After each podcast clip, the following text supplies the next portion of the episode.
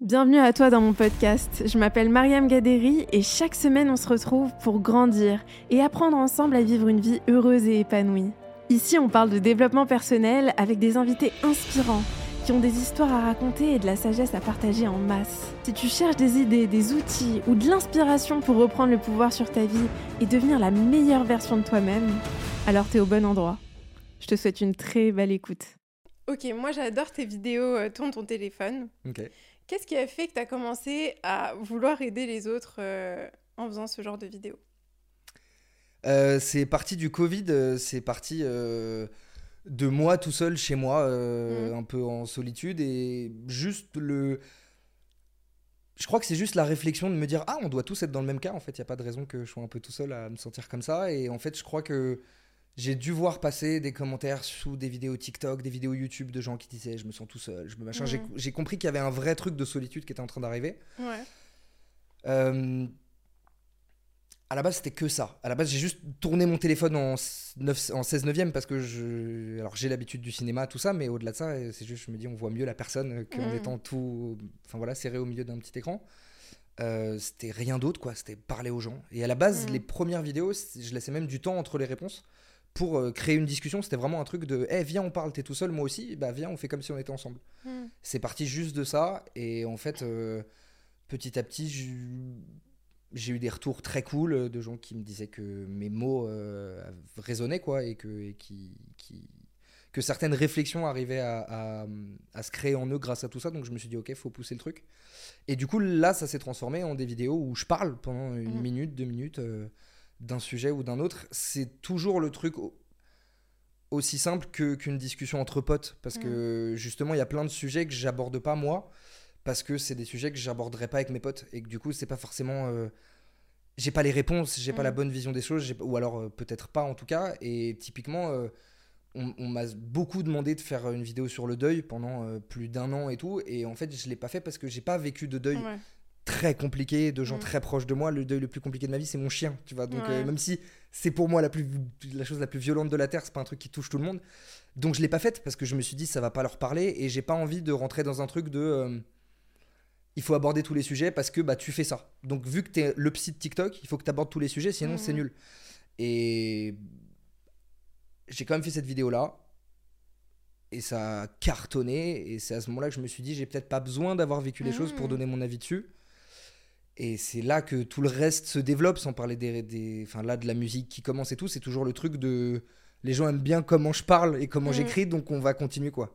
C'est trop bien. Mais du coup, moi, je me pose une question. Est-ce que tu as toujours été aussi à l'aise de... Parce que dans tes vidéos, tu es vachement à l'aise euh, dans l'expression de tes émotions. Ouais. Tu parles de sujets qui sont quand même euh, très sensibles, des sujets dont on a peur de parler, dont on- sur lesquels on a peur de se dévoiler. Est-ce que tu as toujours été aussi à l'aise pour exprimer ce genre de, de sujet? Je crois que oui. Je crois, je crois que ça se fait en, en- en- en- en trois parties. En fait, la première, c'est mon éducation, c'est la proximité que j'ai avec mes parents. C'est euh, ma maman, c'est ma meilleure pote. C'est-à-dire Mhm. que vraiment, euh, on- je lui dis absolument tout depuis toujours et elle me dit absolument tout depuis toujours. Donc il y a eu un truc de, de aucun tabou entre nous. Et mon papa aussi, hein, mais euh, plus particulièrement avec ma maman, où il y a eu un truc de euh, mais tu me dis en fait, il y a rien de grave et tu as le droit de tout ressentir parce que tout est humain et Hmm. donc ça m'a de base conditionné dans un truc de euh, réfléchir comme ça. Après, je pense que le cinéma m'a aussi un peu donné confiance. Je sais pas comment dire, mais tu sais, quand tu fais des plateaux télé à 14 piges, et c'est peut-être pour ça aussi que je suis à l'aise et que je sais que je me débrouille pas trop mal en interview et que je laisse pas des pauses de 5 secondes, que je dis pas des E toutes les 2 secondes, parce que euh, c'est un truc qui est venu avec le temps et je pense que très vite en fait, à 14 ans, on me donnait la parole sur un plateau télé devant des millions de personnes. Donc, tu es obligé d'avoir confiance en ce que tu dis. Ouais. Et du coup, il y a eu un côté où je me suis dit, bah, du coup, j'assume. Et alors, ça vous va pas? Il y a un problème? Je vous emmerde, entre Mhm. guillemets. Et le troisième truc, c'est avec les réseaux sociaux, c'est que, en fait, euh, mais que ça soit pour tout, tu vois, j'ose parler du fait que j'ai été alcoolique pendant deux ans, alors que Mm. c'est le truc le plus honteux de la Terre. Enfin, j'ai hyper honte, tu vois, de ça, entre guillemets. Ça me fait chier d'avoir à le dire, mais il n'y a aucun tabou parce qu'en fait, si moi je juge qu'il n'y a pas de tabou, si les gens en mettent, c'est leur problème. Mais C'est vrai euh, ce que tu dis. bah, en Mm. fait, le tabou, c'est la personne qui l'écoute qui juge que le sujet Mm. est tabou. Parce qu'après, dès que tu décides d'en parler, c'est pas tabou puisque t'en parles, tu vois. Et en fait, je crois que j'ai une espèce de. de véhémence, euh, peut-être pas hyper positive. J'ai une très grande gueule. Et donc, ça me sert pour des trucs positifs. Ouais. Tu vois, c'est que du coup, ma grande gueule, bah, quand je parle de moi, je suis en mode ouais, je parle de moi et alors Qu'est-ce qu'il y a Mm. Voilà, je pense que c'est un petit assez incroyable, mais parce que justement, tu vois ce que tu dis par rapport au fait que tu parles aussi beaucoup de ta dépression, de ce que tu as vécu dans ta enfin, pendant la, la période où tu étais en dépression, l'alcoolisme. C'est des sujets dont on a honte de parler et le fait que tu t'en parles aussi librement, ça donne la permission aux autres. Complètement. Ah non, mais Tu ouais, ouais, c'est le but aussi. En fait, ça, c'est la deuxième partie. C'est-à-dire que je- en le faisant, je me rends compte de ce que ça peut créer de positif. Donc je me dis, trop génial, faut continuer. Euh, très honnêtement, j'aurais arrêté les TikTok, euh, j'aurais arrêté les temps de ton téléphone il y a un moment si c'était pas pour les gens. Moi, ça ne m'aide pas. Ça ne- Ça t'aide pas du tout? Plein de gens, tout le temps, me dit, mais toi, ça a été hyper thérapeutique pour toi. Pas du tout. C'est vrai, c'est Bah, intéressant. en fait, en plus, c'est vraiment arrivé au moment où j'étais le plus au fond du trou. Ah. Donc en fait, ce qui s'est passé, c'est que du jour au lendemain, en quelques mois, j'ai commencé à recevoir des dizaines à centaines de messages de gens, des trucs horribles, de gens qui m'expliquaient à quel point leur vie est horrible et à quel point c'est dur et à quel point, tu vois, je me prenais la réalité des gens en face tout le temps. Plein de messages de gens qui m'envoyaient un truc de Hey, je vais faire une tentative de suicide ce soir. Donc c'était juste pour t'envoyer un message, pour te remercier pour tes vidéos. C'est violent. Donc en fait, c'est plein de trucs qui te conditionnent, pas dans le fait de te dire oh j'aide les gens et ça les répare, mais je me dis ok on va tous mal, donc mon mal-être est encore plus légitime. Donc du coup, enfin voilà, ça m'a pas aidé du tout. Je suis sorti de ma dépression grâce aux antidépresseurs et à Billie Eilish. Enfin, C'est vrai? C'est le mélange des deux. Il y a vraiment que ça et l'un sans l'autre, je passe. Si peut-être les antidépresseurs tout seul auraient pu fonctionner, mais mais euh, en fait, même pour revenir sur ce truc de de pas en parler de certains sujets où justement on a honte, etc. Je pense que grâce à mon éducation et tout, j'arrive à me rendre compte que ma confiance en moi ne se joue pas dans ce que je vais représenter pour les autres. Tu vois, c'est-à-dire que vraiment Mm. que tu juges que c'est nul que je sois en dépression ou pas, je m'en bats un peu les couilles. Et même au-delà de ça, ma maman m'a toujours euh, mis dans la tête que euh, fumer pour être cool et pour fumer avec les gens n'est pas intéressant. Mm. Donc c'est un peu la même chose pour tout. La base globale a honte de parler de ces sujets-là, bah vous êtes les cons. Tu vois, moi je m'en ouf, je fais mon truc et voilà. Et justement, c'est pour ça que je suis là aussi aujourd'hui, c'est que franchement, je trouve pas ça incroyable. hein. Tu me dis c'est incroyable, c'est incroyable. Moi, de l'intérieur, je le vis pas du tout comme un truc incroyable. C'est la normalité des choses. C'est si demain je suis invité au, au JT de TF1 et que j'ai envie de dire que j'ai- si j'ai envie de faire l'apologie du cannabis pour une raison, parce que moi dans ma situation, je le ferai. Tant que c'est pas pénalement répréhensible, je dis ce que je veux. Et si Mm. t'as un problème, on en discute. Tu vois. Mais c'est bien, oui, si tu t'autorises à être totalement toi-même. C'est tout. Mais du coup, en fait, j'ai l'impression que c'est vraiment ta maman qui t'a transmis Ah ben ça. c'est, mais c'est évident. Et en fait, mes trois ans de dépression auraient pu ne pas exister si j'avais écouté les, les- les conseils de ma mère il y a trois ans. C'est la seule chose que je Mhm. regrette avec le temps. C'est vrai Elle m'a toujours dit, juste n'attends pas. Parce que donc moi, tout ça est arrivé à cause du cinéma. En fait, le Covid, ça a été euh, le feu d'artifice, euh, ça a été le bouquet final. Mais à la base, c'était le fait de ne pas assez tourner par rapport à ce que je voudrais. euh, de me faire bolos en casting alors que j'ai l'impression d'avoir été une machine de guerre. euh, Enfin, c'est toute la violence psychologique que peut faire vivre un acteur ce métier. Mais en fait, le Covid, moi, ça a été vraiment le. Ah bah, d'un coup, oui, effectivement, là, tu ne vas plus travailler. Donc, de toute Mm. façon, voilà. Sauf qu'en fait, je me suis enfermé dans un truc de fumer des joints toute la journée et jouer aux jeux vidéo et rien faire d'autre à côté. Parce que le- la malchance de faire ce métier, c'est que tu peux bosser pendant trois mois d'un coup, puis rien faire pendant trois mois après, et que c'est comme ça. Mm. Et je pense que tu as énormément d'acteurs qui en souffrent, parce qu'en fait, dès qu'ils sortent de tournage, tu arrives dans une espèce de vie monotone nulle, qui est hyper dure à accepter, tu vois. Sauf Ouais. que moi, cette vie monotone nulle, c'était même pas voir des potes, aller au foot, faire du sport, enfin machin, c'était rester chez moi, mais fumer des ouinges, puisque je passais mes journées à être au fond du gouffre, juste en me disant, je ne peux pas travailler. Je rêve plus que tout au monde de faire ce métier-là. J'ai l'impression d'être fait pour, j'ai l'impression de pas être trop mauvais, et on me laisse même pas ma chance. C'est pour ça que j'ai une espèce de, de haine envers euh, tous les gens du. Enfin, tous, non, je peux faire de généralité, mais envers une bonne partie des gens de- du cinéma français euh, d'une cinquantaine, soixantaine d'années, qui pensent tout savoir sur ce métier parce qu'ils ont l'argent, et que c'est Mm. eux qui ont le pouvoir et que c'est eux qui dirigent. Et en fait, moi, le jour où on m'a dit. euh, j'ai fait deux. On parlait à cette période-là d'ailleurs, je me rappelle, je t'en avais parlé à l'époque, ouais. je t'avais dit, j'ai une prépa pour un film de surf. J'ai eu deux ans et demi de prépa de surf, j'y allais tout le temps. euh, Mm. Et trois mois avant le film, on m'a dit T'as pas le rôle parce que tu n'as pas assez d'abonnés Instagram Quoi? Non. c'est que c'est le milieu du cinéma, faut être au courant, tu vois. Et c'est pour ça que moi aujourd'hui, c'est un truc que je dis à tous les jeunes acteurs. Tu veux faire du ciné, fais tes trucs tout seul. Parce que si ton truc tout seul il perce, derrière tout le monde va te vouloir. C'est incroyable alors que tu peux avoir un talent. euh, Mais en- en- dans les écoles de théâtre parisiennes, t'as des mecs, c'est des génies littéralement, et on file leur rôle à des rappeurs ou à des euh, influenceurs parce qu'on pense que ça va plus vendre. Et je suis maintenant, je suis dans, le- je suis de l'autre côté, c'est-à-dire que mm. là, j'attends, je me délecte du moment où on va me proposer un rôle au cinéma vraiment, sans me faire passer de casting. Parce que, je suis... parce que c'est ça, quand t'es connu, tu ne passes plus d'essais, puisque de toute façon, on sait que c'est toi qu'on veut. Mm. Sauf que à la base, c'est des mecs comme Pierre Ninet, comme euh, voilà, qui ne passent plus de casting parce qu'ils ont une validation professionnelle. Oui, Ils, ça. ils ont tellement un CV de fou, c'était tellement des machines au cinéma que t'as pas à leur faire passer de casting. Mhm. Maintenant, c'est plus le cas. Maintenant, c'est vu que t'as une fanbase et que t'as des gens qui te suivent ailleurs, on vient récupérer ça. Parce qu'on pense que ça va faire vendre, sauf que ça fonctionne pas comme ça. Et l'immense souci qu'on a en France, c'est qu'on prend des gens connus pour les mettre dans nos films, dans les gros rôles principaux, etc. Parce que nos scénarios sont tellement bancals Ouais, c'est vrai ce que, que tu dis. obligé de prendre des gros acteurs pour que les gens viennent voir le film. Au States, c'est l'inverse. C'est très vrai ce Ils que sont tu dis. tellement sûrs de leur projet que, je te dis une immense connerie, un film comme Valérian de Luc Besson qui a 200 millions de budget, il va prendre Cara Delevingne et l'autre mec, je sais même plus son blaze, qui n'avait rien fait avant, parce que juste le sentent. Parce qu'en fait, tu crées une star. Mm, mm.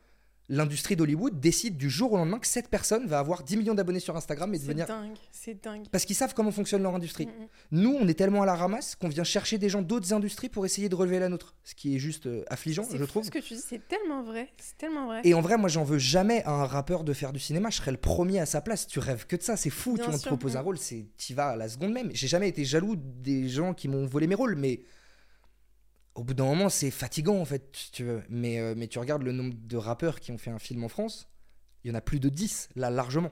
Mm. Dont maintenant certains qui, qui. Genre Fianso, il est hyper dans le cinéma. Il fait une série ou un film tous les ans. Et le mec est très bon acteur, tu vois. Donc ça Ouais. n'enlève pas euh, le talent que tu peux avoir. Mais sauf que t'as des mecs qui ont la dalle et qui ont jamais leur chance pendant 10 ans. À côté ça. de tous ceux à qui on l'offre alors qu'ils méritent Mm. pas forcément. Tu Mais tu vois, justement, toi, tu étais dans cette situation où t'étais- tu t'es battu pour, pour avancer dans ta carrière dans le cinéma. T'as pas eu forcément. euh, t'as pas eu toujours les portes qui se sont ouvertes euh, devant toi. Et t'as. Alors que je partais d'un bon, d'une base quand même euh, avec de la chance quoi. Exactement. Comment t'as fait à ce moment-là Tu vois, c'est, ça, enfin, j'imagine c'est super décourageant quand tu te dis que tu te bats, que tu que as toute la bonne volonté, que tu travailles comme un fou et t'as pas ces portes-là qui s'ouvrent. Qu'est-ce que tu fais? Parce que je trouve que tu as quand même réussi à te réinventer, tu vois, à trouver une... euh, Bah très honnêtement, j'ai pas bossé pendant ces 10 années de cinéma. Tu me dis t'as bossé comme un fou et tout. En fait, je bossais comme un fou psychologiquement parce que Mm. je regardais des séries, des films comme un malade, que j'ai essayé d'aller en école de théâtre, que je me suis rendu compte que ça me correspondait pas du tout et que les trois quarts étaient mauvaises littéralement pour mon métier d'acteur. Mm. Mais euh, franchement, j'ai pas bossé. J'ai eu un rôle au cinéma quand j'avais 14 piges parce que de la chance. On était 15 000, 15 000 enfants castés pour la guerre des boutons. 15 000, c'est énorme. Ça résulte que de chance Hmm. on était peut-être 100 à être bon. Ce que je veux dire, c'est que je dis pas que je suis mauvais. Je dis juste que sur une aussi grosse échelle, c'est forcément de la chance qui est impliquée à l'intérieur. Tu vois. Donc bref, je suis parti avec énormément de chance. J'ai eu la chance que ma famille vienne entièrement du cinéma, parce que mon grand-père était à la comédie française.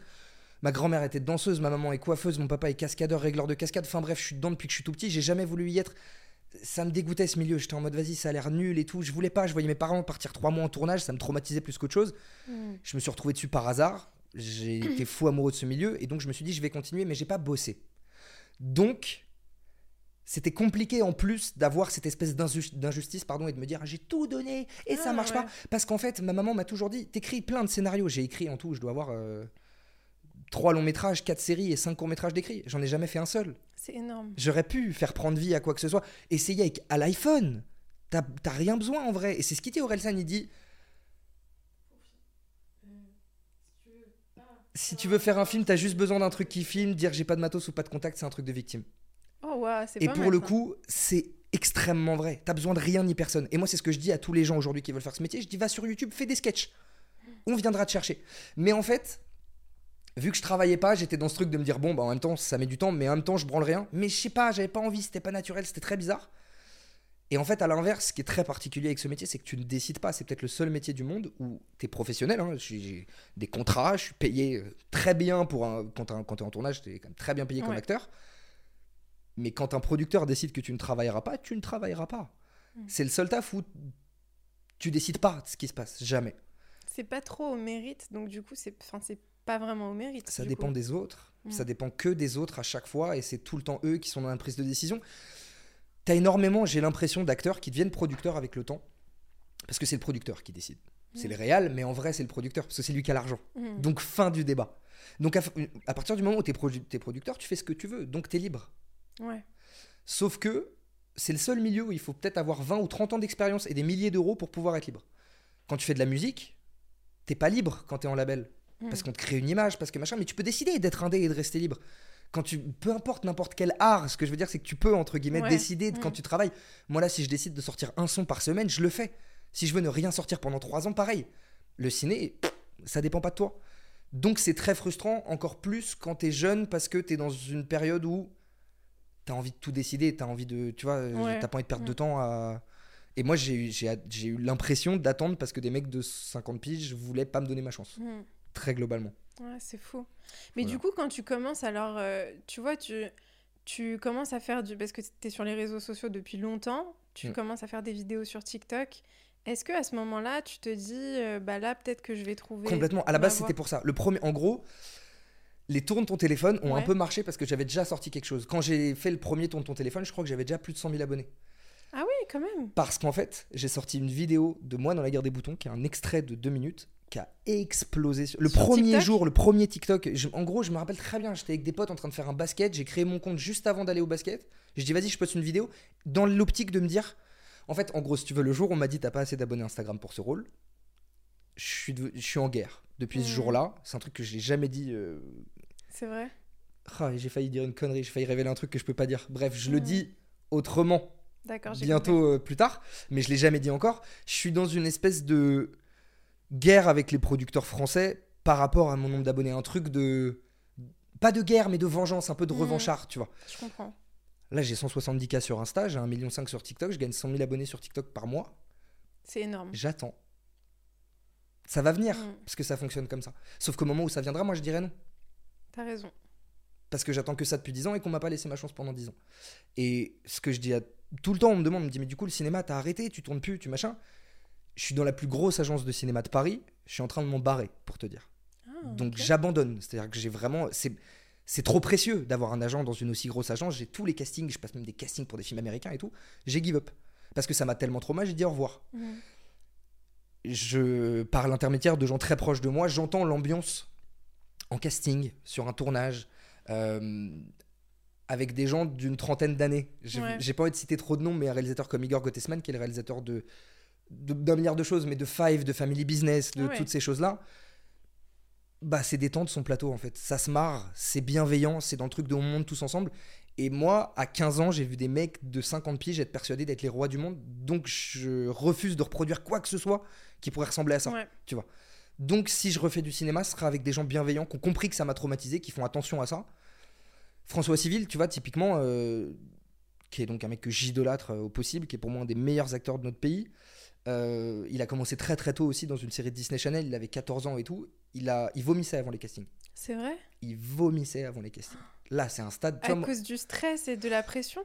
Ah bah faut se dire qu'un casting c'est quand même une meuf. Alors je vais, je vais généraliser, je suis tombé sur les gens les plus merveilleux de la Terre en casting. Mm. Mais l'image qu'on a d'un casting c'est une meuf bien cintrée comme ça, bien froide, bien stricte, devant son bureau, qui a sa petite caméra ici. Toi t'arrives et t'as 3 minutes, t'as une prise de 3 minutes pour montrer au- à un, réalis- à un réalisateur que tu mérites d'avoir un rôle. Donc dans l'idée c'est horrible. Et en plus, l'immense problème de tout ça c'est que la personne qui est en face de toi n'est pas décisionnaire. Après elle envoie les tapes au directeur de casting, Mm. au réalisateur pardon. Donc en soi c'est très flou, tu vois, tu sais pas quelle énergie donner, c'est très bizarre. Et en plus, oui, il y a ce truc de, de confiance en soi parce que, et ça c'est l'immense problème de la plupart des directeurs de casting en France, pas faire de généralité encore, mais ils te mettent pas en confiance. Oui, ils font en sorte de Tu te vois déstabiliser, Ah de bah, c'est leur ego, c'est moi l'ego directeur de casting, je, ça, je vais faire que ça se passe comme ça. Mm. Et à l'inverse, encore une fois, je- vraiment, disclaimer, hein, il y a des dires de cast, c'est les gens les plus humains de la Terre parce qu'à l'inverse, ils ont compris à quel point c'est compliqué. Mhm. Et moi, je suis arrivé dans des castings où au final, t'as même pas l'impression que c'est un casting. T'arrives, elle te dit Tu veux un café? Tu te poses avec elle, tu parles pendant un quart d'heure. C'est trop bien ça. Et, et là, une fois au bout d'un quart d'heure qu'elle voit que t'es bien détente, elle te fait Bon, on se la fait, on se fait une petite prise. En fait, je suis en train de me demander, parce que tu vois, le fait que tu sois aussi ouvert, parce que dans tes vidéos, et je pense que c'est ça aussi qui fait que ça marche, c'est que tu es vraiment toi-même, et tu enfin, tu t'ouvres sur des sujets où on aurait tendance à vraiment se cacher. Est-ce que c'est pas lié justement à ton expérience euh, dans le cinéma, le fait euh, de s'exposer au, au rejet, au regard de- des autres Ah, mais le, le manque de pudeur, en fait. Enfin, Le- tu vois? exactement, Ah, mais ouais. complètement. En fait, je pense que.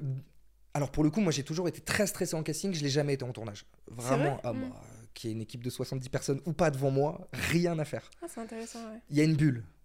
dès qu'il y a une réaction, il y a une bulle, il y a un truc qui se passe et tout, que t'as pas du tout en casting. En casting, t'es dehors avec ta doudoune 5 minutes avant, t'arrives, enfin tu vois, c'est très instantané.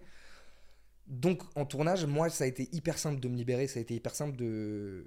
Et encore, je te dis ça, j'ai jamais eu de choses à jouer. euh, j'ai jamais eu à fondre en larmes, à trembler. Si, en fait, je te dis ça, si, je l'ai fait. Bon, bref, ça va, ça va, tu vois. Ouais, ouais. Et en fait, j'ai l'impression que ça m'a effectivement euh, aidé à comprendre qu'on s'en fout de la pudeur.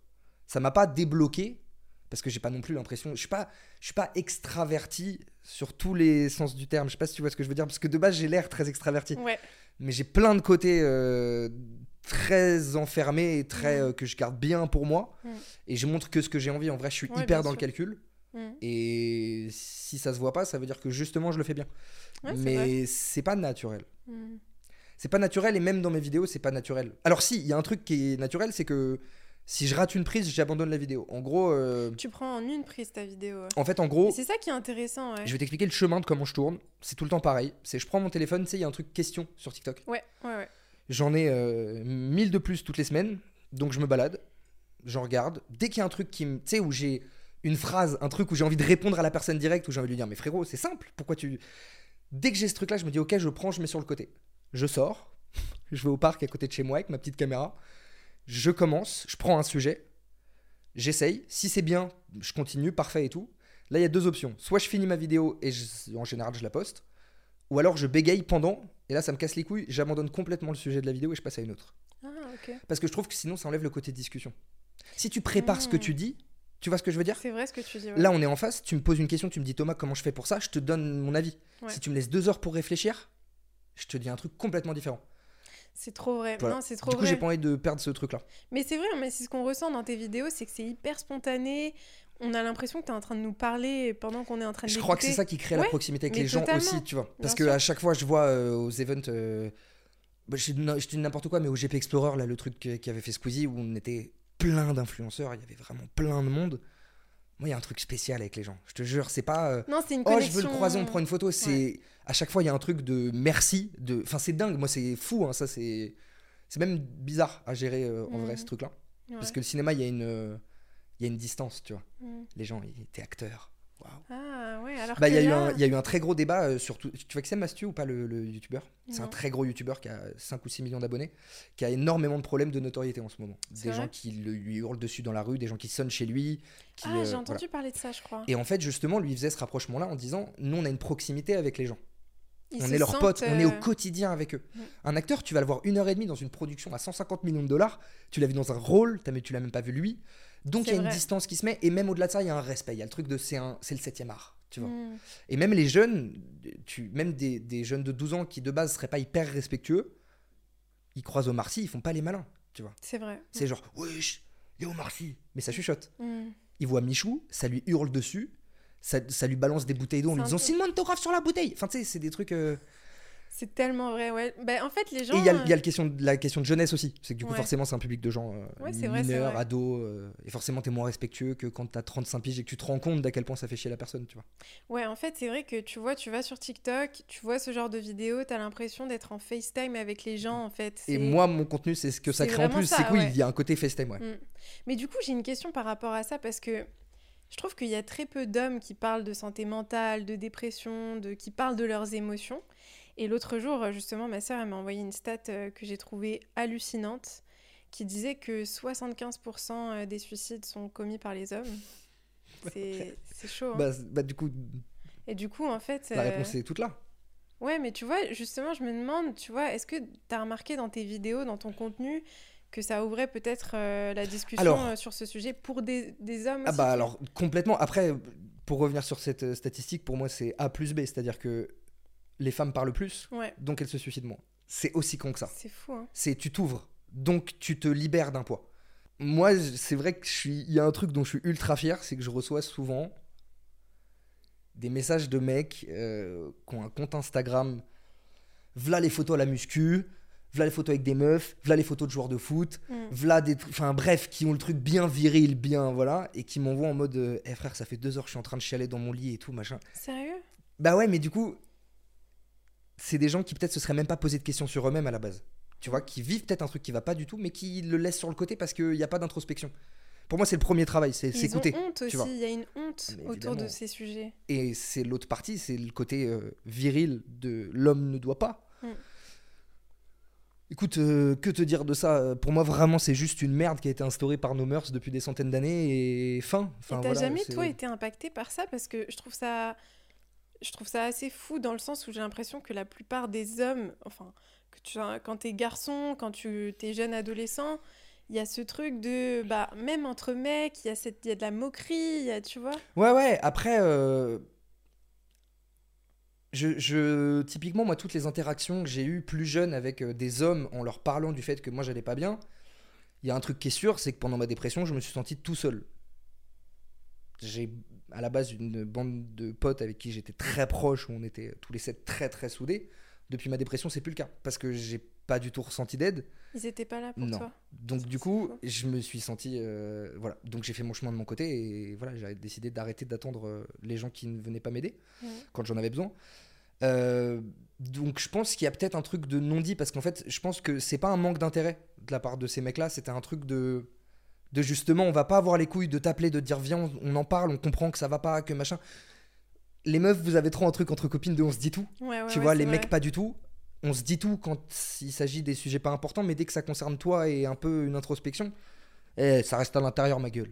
C'est ça, c'est une pudeur un peu C'est une pudeur. Je pense que euh, c'est de la pudeur en vrai. Parce que je pense qu'on a passé ce truc de moquerie. Tu vois, typiquement, le côté euh, ah, il est triste.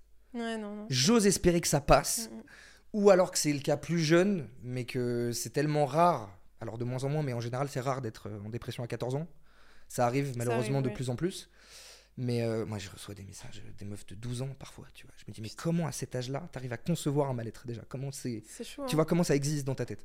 Ça fait mal au Mais euh, ouais, je pense que ça va de mieux en mieux avec le temps. Je pense que effectivement là pour le coup, j'aide à faire ça. Je pense que ouais, je fais partie des gens qui aident à un peu désacraliser tout ça. Mais sais, le patriarcat, c'est quand même un truc euh, tellement général. euh, on- Je parle même pas que de misogynie, que de machin, mais tout ce qui touche à l'image de l'homme dans la société pue la merde quand même. Mm. Tout est faux, tout est de la merde. Donc en fait, à partir de ce moment-là, moi j'arrête de caler, je t'avoue, tous les trucs. euh, Parce que pareil, il y a, il y a plein de. Il y a l'autre côté. Il y a le côté euh, ultra woke, ultra. euh, ultra introspection sur soi-même. Mm. Maintenant, c'est trop bien de s'écouter. Il faut pas non plus qu'on devienne des pleureuses à cause de ça. Ouais, bien sûr. Parce que je pense que c'est très facile, quand à longueur de journée on te parle de trucs tristes, de te dire Ah putain, mais finalement je vais mal. Ça aussi, c'est le, le problème, c'est essayer de se trouver des, des, des, ouais, des problèmes euh, quand il y en a pas. Bah Et- forcément, et en vrai mon contenu doit aider à ça aussi, hein, Ouais. malheureusement. C'est que je pense que t'as des gens, ils se posent devant leur téléphone, tout va bien. Puis au bout de deux minutes de vidéo, ils se disent putain en fait il a raison, ça va pas. Et en fait peut-être que la personne ça va, bah Je pense pas. Tu sais pourquoi? Parce que je pense que justement, on a beaucoup plus tendance à enfouir nos émotions, à faire comme oui si tout t'as raison allait que de bien. vouloir les ressortir. Oui, oui, non, t'as raison. franchement, ouais. Ouais, c'est pas un truc que... Oui, oui, c'est vrai. je- je- Ouais, donc. mais, euh, mais du coup, comment tu l'as vécu cette dépression? Comment est-ce que ça... comment, Déjà, comment est-ce que tu as su que tu étais en dépression? Parce que ça aussi. En euh, vrai, en vrai c'est très drôle parce que je suis en train en ce moment pour un très gros projet, Ouais. en train de faire une introspection de toute cette période. Euh, je suis en train de me rendre compte qu'en vrai de vrai, elle a plus duré 5 ans que 3 ans, la C'est dépression. vrai Parce qu'en fait, les deux premières années, c'était de la dépression nerveuse. C'est-à-dire Mhm. que j'avais pas abandonné, j'étais pas dans un truc de de mal au ventre physique parce que je souffre, parce que machin. Mais euh, j'avais déjà des bonnes sueurs nocturnes, euh, j'avais déjà des. Mais en fait, dès que je suis rentré dans ce truc-là avec ce film, où j'ai attendu justement deux heures et demie, deux ans et demi pour avoir un rôle, tout était compliqué, tout était. euh, Voilà, je voulais plus rien faire d'autre. J'ai arrêté mon école de, de théâtre instantanément dès que je suis parti sur le film, parce que j'étais que sur ça, je voyais plus rien d'autre.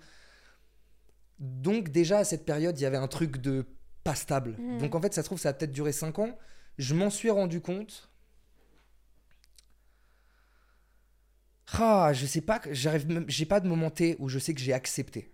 En tout cas, je sais qu'il y a un moment où je me suis dit, ok, ça va pas. Ouais. Et c'est là que j'ai commencé à me filmer.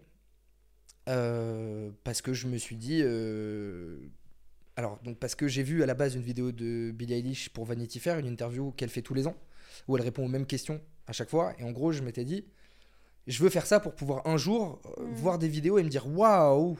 Et au Tu final, de- ouais. c'est ce qui m'arrive aujourd'hui, c'est que du coup, pour, pour faire cette introspection, je, je l'ai revu cette vidéo sur ma dépression il y a pas longtemps. Ouais. que J'avais pas du tout revu depuis que je l'avais sortie. Putain, comment tu t'es senti en la, en la regardant? Bizarre. Ouais. Il y a un truc de. Parce qu'en fait, j'ai oublié tout ça. Les antidépresseurs m'ont tellement soigné Mhm. que maintenant, j'ai l'impression que je n'ai plus rien. Enfin, que j'ai jamais rien eu, pardon. Mhm. J'ai aucune séquelle, aucune marque, aucun souvenir. Et je revois des moments où je. Dans la vidéo, où je sens, je me connais, j'ai le souffle court. Parce que j'ai mal au bide. Mhm. Et que du coup, je suis obligé de contracter pour parler comme ça, tu vois. Et Mhm. j'ai- ça s'entend pas, mais moi, je le sens, tu vois. Et à ce moment-là, j'arrive même pas à retrouver cette sensation, donc c'est très bizarre, tu vois. Ouais, tu te sens coupé de ce que tu as ressenti, mais je suis une autre personne, voir- tu vois. Je suis une autre personne, mais pourtant j'ai effectivement euh, le témoignage en face. L'autre chose très positive, mais après c'est plus, ça aide plus les gens que moi, je trouve, c'est la preuve de cette vidéo que garde espoir, ma gueule. Mm. La preuve, là et aujourd'hui, c'est tout va bien. Ouais, c'est ce message que je vois beaucoup dans tes vidéos et que je trouve trop inspirant, c'est garde espoir, même si là tout de suite tu vois pas. euh, mais le promis, ça va aller, c'est exactement ça. Ouais. C'est qu'en fait, moi je vois le promis comme un truc de, comme, comme euh, une maman qui promettrait un truc à son fils, de je ne sais pas, mais je vais, on va tout faire. Du coup, il y a un truc de toi, tu te promets, donc t'en sais rien. Comme moi à l'époque, je savais, parce que pour le coup, j'étais à 0% d'espoir. J'ai eu une période où je suis quelqu'un de j'ai beaucoup d'espoir à la base. Je suis Ouais. très positif. Je suis très à retrouver le positif d'une situation. Ça, ça vient de ma mère aussi à fond, qui est elle, à tout l'opposé, tellement trop positive qu'elle n'arrive même pas parfois à voir le négatif. J'arrive à, à me restructurer, j'arrive à me remettre sur pied et tout. Je suis arrivé à une période, à un moment où là, c'était autodestruction. Mm. C'était terminé. C'était. euh, Je me suis même dit, je voulais pas mourir parce que j'aime trop la vie. J'ai jamais eu de tendance suicidaire et tout parce que j'ai trop le truc de, vas-y, euh, je sais au fond qu'il reste un truc. Et je pense que ça vient de mon éducation aussi. C'est que j'ai eu la chance que ma maman et que mes parents me disent toute ma vie, euh, il y a toujours de l'espoir en vrai. Tu vois. Ouais. Mais euh, j'étais dans le truc d'autodestruction, de me dire, euh, bah, je buvais une bouteille de vodka en deux jours. Et j'ai eu le truc de me dire, si j'ai une cirrhose au foie dans 4 mois, j'en ai un à branler. Tu vois. Ouais, en fait, j'ai l'impression quand, enfin, pour avoir vécu plusieurs dépressions, tu perds espoir et du coup, tu te, tu, tu ressens plus la peur de ce Ah bah qui pourrait mal se Ah, mais complètement, passer. c'est du lâcher prise. C'est Ouais. en mode. euh, Et puis en fait, même au-delà de ça, j'ai l'impression que si ça te fait encore peur, t'arrêtes pas pour autant le processus parce que tu t'y diriges toujours et tu fais rien pour euh, retrousser chemin, tu vois. Qu'est-ce qui a fait que tu t'es, que t'as justement arrêté, enfin que t'as pris un autre chemin, que tu t'es Euh, aidé à aller mieux? le, en gros, là pour le coup, il y a vraiment des dates. C'est vraiment euh, daté. Euh, L'été 2020, c'est la période la plus dure de toute ma dépression. Enfin, vraiment, physiquement. J'ai jamais bu le matin, mais j'étais vraiment dans un truc de à 14h, une vodka Red Bull. Ouais. Jusqu'à 5 au soir, tu vois, donc pas dingue. Euh, ou un, je- le matin au réveil avant de sortir du lit, machin. Euh, Enfin voilà, vraiment j'étais au, au fond et en me disant euh, rien ne va s'améliorer, j'en ai un peu rien à foutre. Et Billie Eilish a donc sorti son deuxième album qui s'appelle Happier Than Ever, donc Mhm. plus heureuse que jamais. Et euh, pour le coup, dans ses vidéos Vanity Fair, je m'étais rendu compte d'à quel point cette meuf avait un mal-être, qu'elle avait vraiment Ouais, un truc tout au fond d'elle, de noir, de très sombre, contre lequel elle se battait, parce que sinon c'est une meuf ultra solaire, ultra joyeuse et tout, hyper active, machin. Du coup, je me suis dit, ouf, j'ai vu son documentaire, où elle explique tout, où elle Mhm. explique euh, qu'elle a, eu tellement de- d'idées de tentatives de suicide qu'elle peut même plus les compter, tellement... Enfin voilà, elle, elle est, elle est très noire de base, tu vois. Ouais. Et puis je me rends compte qu'au bout de deux ans d'interview, l'année où elle sort cet album, tout va mieux. C'est genre, ça y est, Mhm. je suis libre. Et là, je me dis, si cette meuf-là a réussi, Ah, j'ai pas d'excuses. Tu vois ce que je veux dire? C'est-à-dire que vraiment, même si je suis au fond du trou, ça pue la merde ce que tu vis par rapport à sa tête. Tu vois. J'ai- Même si j'étais au fond, j'arrivais à me rendre compte que ça allait. Enfin, qu'il y avait une, tu vois, il y avait un décalage. À ce moment-là, euh, donc cet album sort et il y a donc cette chanson qui sort qui s'appelle Happier Than Ever qui est en deux parties. La première qui est très douce un petit peu, mais un peu fade. Moi que j'ai Mhm. toujours senti comme ça, qui pour moi sonne comme la période de dépression un peu, parce que c'est calme, Mhm. parce qu'elle est toute seule sur son canapé, parce que machin.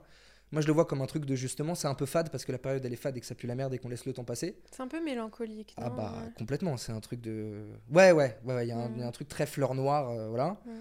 Et la deuxième partie où elle décide de mettre des patates dans le mur, quoi. Où ça y est, tu vois. Ouais, c'est vrai. On a douillé 5 minutes, c'est rigolo, mais Mhm. maintenant stop. Et en fait, quand cette chanson, quand cette chanson est sortie, euh, petite claque que je me suis prise, j'ai ressenti un bien-être à l'intérieur de moi au moment d'écouter cette chanson. Pas la première fois, mais au moment de l'écouter la première semaine, machin, un truc de. J'avais envie de niquer la vie à chaque fois que je l'écoutais. Mhm. Je me suis dit, tu as cet état à l'intérieur de toi. Donc, si tu le ressens là pendant 3 minutes, ça veut dire qu'il existe. Il est déjà en toi. C'est-à-dire qu'il est là. Ouais, ouais, Bah, je savais qu'il était, mais qu'il était toujours là. Ouais. Tu vois, c'est qu'il n'était pas parti entre temps. Je me suis dit, ok, on va essayer et tout, machin, on va se relever, tout ça. C'est là que je commence à prendre des antidépresseurs, si je dis pas de conneries. Euh, Ça m'a sauvé complètement. Je, gros disclaimer, euh, parce que c'est très important, il y a une énorme différence entre les antidépresseurs et les anxiolytiques. C'est vrai. Le Prozac, qui est donc un antidépresseur, euh, pardon, le, on va commencer par l'autre. Le Xanax, qui est donc un anxiolytique, c'est un truc que tu prends dans des crises d'angoisse. C'est un truc sur le moment, un instant T, où t'es machin, où ça va pas, une, voilà, ça va Mhm. pas sur un instant T. Et tu le sens, ça te shoot, ça te défonce. C'est un truc qui vraiment, ça te rend amorphe et tout pour essayer de t'enlever toute l'anx- toute la- L'anxiété. Merci. Et, euh, et à l'inverse, les antidépresseurs, tu ne sens rien. Factuellement, alors tu as des effets secondaires. Moi, j'ai eu des petites sueurs nocturnes, euh, j'ai fait des cauchemars, des cauchemars beaucoup pendant 3-4 mois. J'ai dit cauchemar, ce qui m'est arrivé. Euh, mais en fait, tu ne sens rien parce que c'est un petit cacheton que tu prends tous les jours Mm. Et qu'en fait, juste ça régule ton humeur. Moi, j'étais arrivé à un moment où, avec ma maman, j'étais hyper nerveux, hyper colérique. Elle me Mm. disait un truc qui allait pas, alors que j'ai 25 ans, tu vois, j'en ai pas 14, tu vois. Ouais, ouais. Et il y avait un truc de. Tu peux pas comprendre, tu vois, c'était, ça me rendait. Ah, mais j'étais. J'ai, j'ai, j'ai deux petites cicatrices sur la main parce que j'ai fracturé la porte de mon bureau euh, dans mon, chez moi. Mhm. C'est un truc de violence bête. Tu sais, de. j'ai jamais tapé dans un mur parce que je m'embrouillais avec mon ex, mais là, j'étais juste tout seul chez moi. Je sais pas si je devais pas euh, avoir la. le- Putain, si c'était pour ça. Waouh. C'était quoi? Putain, c'était pour un long métrage où on était euh, plus que trois dans le casting, rôle principal, une histoire d'amour. Le film n'est toujours pas sorti d'ailleurs. Mm. Euh, et je croyais que j'allais être pris parce que la meuf qui a été prise, euh, c'est avec elle que j'avais été en duo et on était très potes. Elle m'a appelé pour me dire qu'elle avait été prise. Bref, j'étais persuadé d'avoir le rôle et au final, je l'ai pas eu. Du coup, j'avais détruit ma porte. Enfin, il y avait un vrai truc de Mm. haine, tu vois. Mm. Où on en était, je suis en train de me perdre. Tu parlais des, de la différence entre anxiolytique. et- Voilà, oui, pardon. Les antidépresseurs donc régulent ton humeur, ça calmait tous ces moments. Justement, tout allait bien, je me levais le matin, j'étais de bonne humeur et tout, ça te remet en place. Ouais. Et surtout, moi j'ai un truc qui que j'appelle un TRC parce que j'ai entendu ce mot, mais euh, je sais pas comment tu le diagnostiques exactement, qui est un trouble de la réflexion compulsive. Ah, je connais pas, c'est quoi? Bah moi non plus, ça n'existe pas médicalement. J'essaie de taper sur internet, mais c'est toujours tout ce que j'ai entendu sur moi. Ok. C'est donc euh, plein de pensées qui arrivent en même temps dans ta tête et qui arrivent pas à se mettre en ordre et Mm. du coup ça pousse ta réflexion à faire de la merde un petit peu. Mm. Et euh, donc autant te dire que la dépression à ce moment-là euh, n'aide pas, enfin que ce truc-là n'aide pas. Et, et moi le cannabis m'a beaucoup aidé pour ça forcément puisque ça calme la tête. Mm. Les antidépresseurs m'ont aidé complètement pour ça. Tu vois, il y avait vraiment un truc de waouh, ok, tout va bien, tu, tu prends du recul sur tout. Enfin voilà, c'était merveilleux. Faut faire très attention, faut pas arrêter du jour au lendemain du tout. C'est un truc qui s'arrête sur le long terme parce que si t'arrêtes, tu fais des rechutes. Bien sûr, de toute façon, il faut consulter un médecin. Ah bah, Mm. tu t'en prends jamais tout seul. De toute façon, c'est Oui, oui, t'es il obligé faut- d'avoir ouais. une ordonnance. Et au-delà de ça, c'est même conseillé d'aller voir un psy pour. Toi, t'es allé voir un psy? Non, moi j'ai fait le truc pas bien de. Euh, je suis une star, euh, j'ai besoin, euh, machin, j'ai pas envie d'aller voir un psy, j'en ai déjà vu trois, machin. Et mon médecin avec qui je m'entendais très bien, Mhm. qui savait que je faisais du cinéma, machin, il m'a dit bien sûr. Après, c'était ton médecin, il te connaissait. Oui, oui, ah non, bien sûr. Ah, mais de toute façon, personne te donne ça. Bien euh, sûr, bien ils, sûr. font, ils font hyper gaffe. Et en fait, même au-delà de ça, je crois que tu dois aller. Enfin, j'étais allé refaire mon ordonnance plusieurs fois parce que c'est sur le long terme, c'est plusieurs mois. Mm. C'est entre 6 mois et un an, je crois, euh, de base que tu es censé en prendre. Et ça s'arrête très, très progressivement. C'est tous les jours jusqu'à 5, 4, 3, 2, une fois par semaine, jusqu'à arrêter. Mm. Et pardon, du coup, pour Mm. finir cette dépression, euh, donc je prends mes antidépresseurs. Ça va de mieux en mieux. Je me saigne avec l'album de Billie Eilish, ça va de mieux en mieux. Et en hum, février, janvier ou février, elle annonce que le 22 juin 2022, elle est en concert euh, à Bercy. Ah, ouais. Je décide que c'est donc ce jour-là que ma dépression s'arrête. T'as décidé. Attends, c'était quand que qu'elle a annoncé ça? Elle l'a annoncé euh, début, euh, début 2022. Et t'as as décidé qu'à ce moment-là, Le, tu jour où je le jour où je l'entends chanter Happy Never en live en face de moi, c'est terminé. C'est incroyable ça. Ça tu a vois, marché. posé une intention. Ça a marché. Le Ça lendemain, marché le lendemain, j'avais plus rien. C'est incroyable. C'était mon dernier jour d'antidépresseur. Tu sais, je ralentissais jusque là pour prévoir d'arrêter le 22. J'avais même prévu d'arrêter de fumer des ouinges le 22 et tout. Bon, ça, ça ne s'est pas fait. Mais, euh, mais j'y ai pas réfléchi. C'était comme ça. Mm. Et j'ai souvent eu ce truc de. En fait, j'ai la- moi le, c'est un truc qui vraiment me dirige très très fort. Le fake it until you make it, c'est Mm. vraiment, je trouve ça merveilleux. J'ai l'impression que tout se passe comme ça. J'ai l'impression que c'est que en faisant semblant que t'es serein que tu finis par l'être. C'est pas faux, c'est quand on incarne ce qu'on veut être qu'on finit par Mais le c'est le devenir, principe en de la manifestation. Ouais, c'est vrai, c'est vrai. C'est qu'en fait, tu souhaites tellement cette chose-là qu'elle finit par arriver, tu vois. Ouais. Et je pense que même le cinéma, ça aurait pu m'arriver si j'avais eu cette manifestation positive, ce que je n'ai jamais eu malheureusement. Après, tu sais pas dans la vie ce qui peut se passer. Tu dis que ça aurait pu, mais ça pourra toujours peut-être. La vie est longue, complètement. La vie est longue. Et, euh, et du coup, euh, donc son concert, euh, je n'ai aucun souvenir. T'as aucun souvenir? Non, j'ai eu un énorme blackout d'émotions, très très fort. Waouh, ça devait être très fort.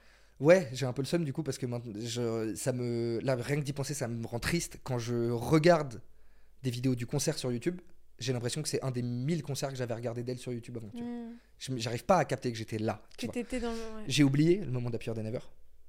Je sais juste parce que c'est les gens d'Heineken euh, qui m'avaient invité d'ailleurs, euh, que je, que- à qui je fais un bisou. J'ai- J'étais en loge donc j'ai escaladé devant les mecs de la Sécu pour aller en carré or juste devant elle. Je me suis embrouillé avec un mec de la Sécu, je me, suis- je me suis barré au milieu du public et tout. Bref, c'était lunaire, j'ai plus aucun souvenir, j'étais un peu bourré et tout. Juste j'ai une image de moi qui chiale pendant 20 secondes et des Oh. petites vidéos d'elle, tu vois, vite fait. Mais c'est tout. Ouais. Le lendemain, c'était terminé.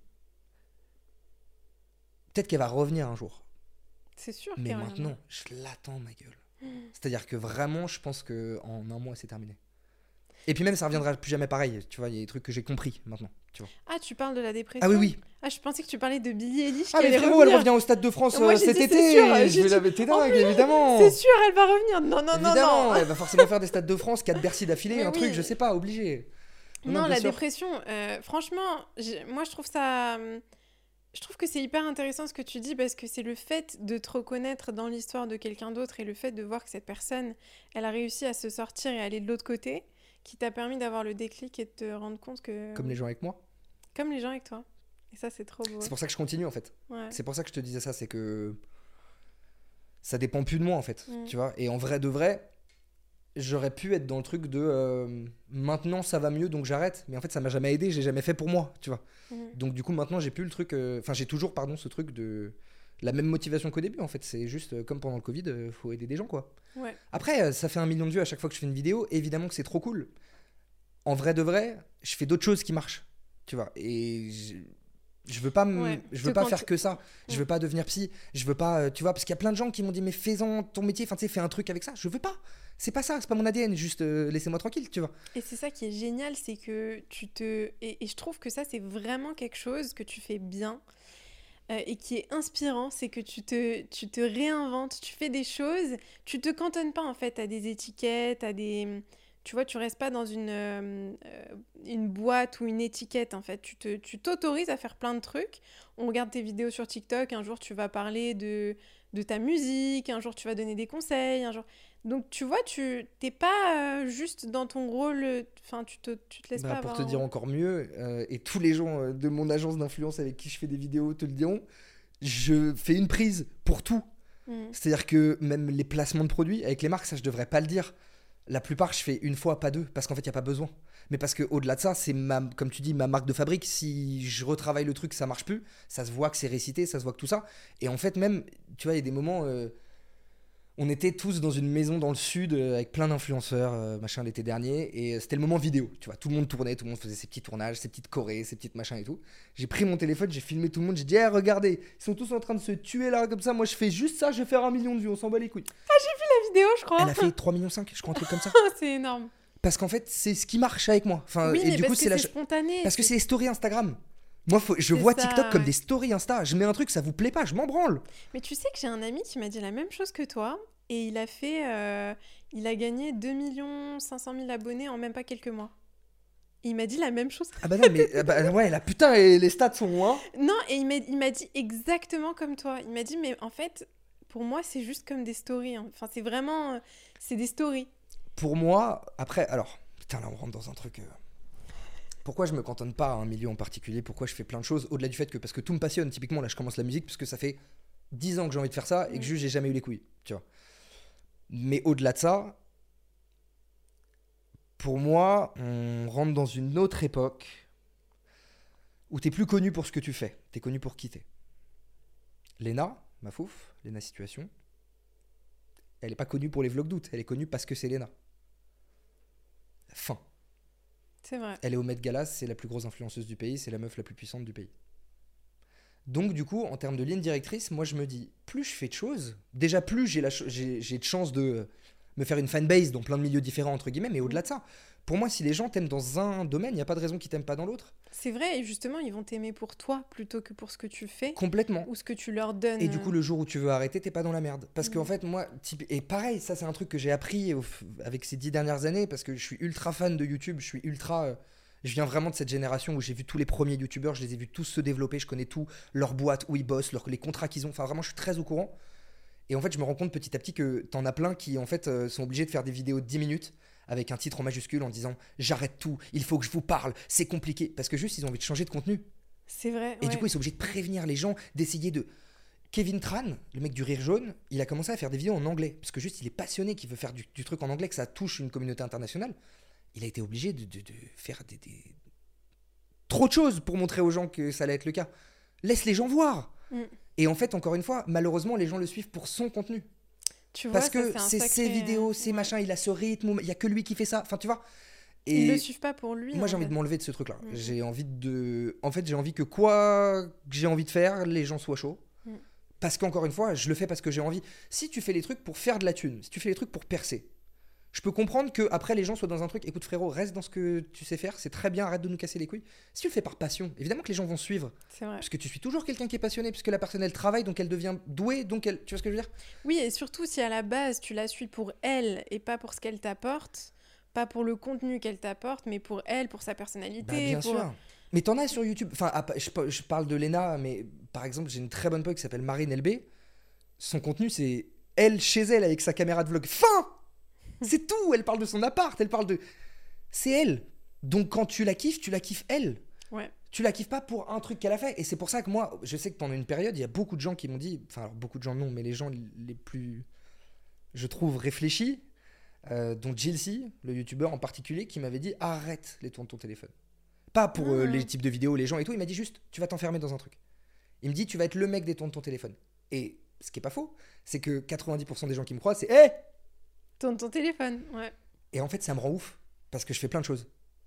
Moi, je trouve qu'aujourd'hui, non. Enfin, aujourd'hui, je trouve que on te, on sait que tu fais de la musique. Non, mais ça commence. Non. Tu dis ça parce que tu dis ça parce qu'en vrai, tu me suis depuis longtemps et qu'au-delà de ça, là, je suis en train de rentrer dans un truc Mhm. général où vraiment je commence à être suivi, machin, et qu'avant j'étais dans une niche. Ouais. Mais en vrai de vrai, La plupart des ah gens. bah, c'est, je te jure. Et du coup, en fait, moi, ça me rend ouf parce que même si ça fait trop du bien aux gens et que du coup, je suis trop fier de ça et que je comprends, c'est le truc le moins artistique que je fais. Et je me casse le cul à écrire des scénarios et des chansons à longueur de journée, tu vois ce que je veux dire? Donc j'aimerais bien qu'on me fasse putain. Mais ça va arriver petit à petit. Bien sûr que ça va arriver. Mais par rapport au cinéma, on m'a jamais, de toute ma vie, autant reconnu ou même euh, on a autant voulu venir me voir ou même on m'a autant crié dessus quand je sortais d'un endroit parce que je faisais des films qui faisaient un million d'entrées, tu vois. Alors que pour moi, c'est euh, dix fois mieux, tu vois. Mm. Mais non. Comment tu le vis ça euh, Parce que je trouve que quand tu prends de la notoriété et que les gens commencent à te connaître, que il y a pas mal de cho- choses qui changent. Est-ce que tu as vu déjà Est-ce que tu as vu des changements euh, dans ton Bah, en entourage? vrai, moi, c'est hyper. Je suis trop content qu'on parle de ça parce que, en plus, c'est, je trouve ça hyper intéressant. C'est, Ouais. c'est, en vrai, moi, c'est hyper particulier. La plupart des influenceurs, je mets le mot très large influenceur, les gens qui font des trucs sur les réseaux, même des gens qui font de la musique, qui machin et tout, enfin des rappeurs qui du coup deviennent influenceurs parce qu'ils ont une image des- sur les réseaux et tout. Du jour au lendemain, t'es une superstar. Et quand je dis superstar, je me considère pas du tout comme une superstar, mais le fait est que quand on sort du concert de Big Flo Oli, il y a 200 personnes qui hurlent mon nom. Ah ouais. Mais c'est lunaire. Mais j'avais pris, une- je te montrerai, j'avais fait une story. On était avec Alaya, on sortait du Bercy de Flo Oli. Bon, c'était notre fanbase, c'était que des gens de notre âge et tout. Mais les gens comme des oufs. Au GP Explorer, les gens comme des oufs. Des, des 2000 personnes, tu vois. Putain, c'est dingue. À Bercy, la fosse de Bercy qui nous applaudit. Avec Alaya. Les- Non, mais ça n'avait aucun sens. Donc Mm. en fait, c'est des trucs, en vrai de vrai, hein.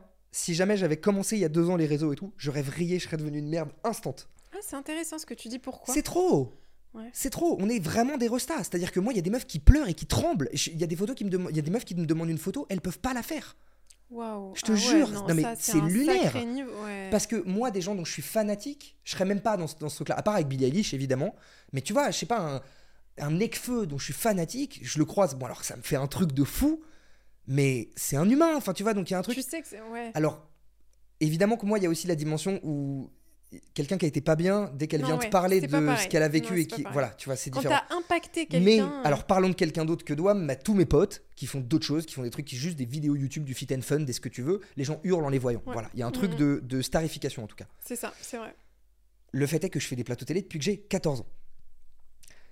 Que j'ai été à 14 ans au Festival de Cannes à Vivement Dimanche avec euh, Michel Drucker et qu'un an après, nulle part. 3000 abonnés sur Instagram, rien. Donc, j'ai dû très vite m'habituer à la redescente. Et c'est l'immense souci des gens qui, Mhm. peu importe le milieu, percent très vite, c'est qu'ils comprennent pas ce que c'est de galérer. Et en fait, à l'époque, quand on me disait ça, ça m'énervait. J'étais en mode, oui, bah moi je fais partie de ces gens-là qui vont réussir vite, et alors? En fait, non.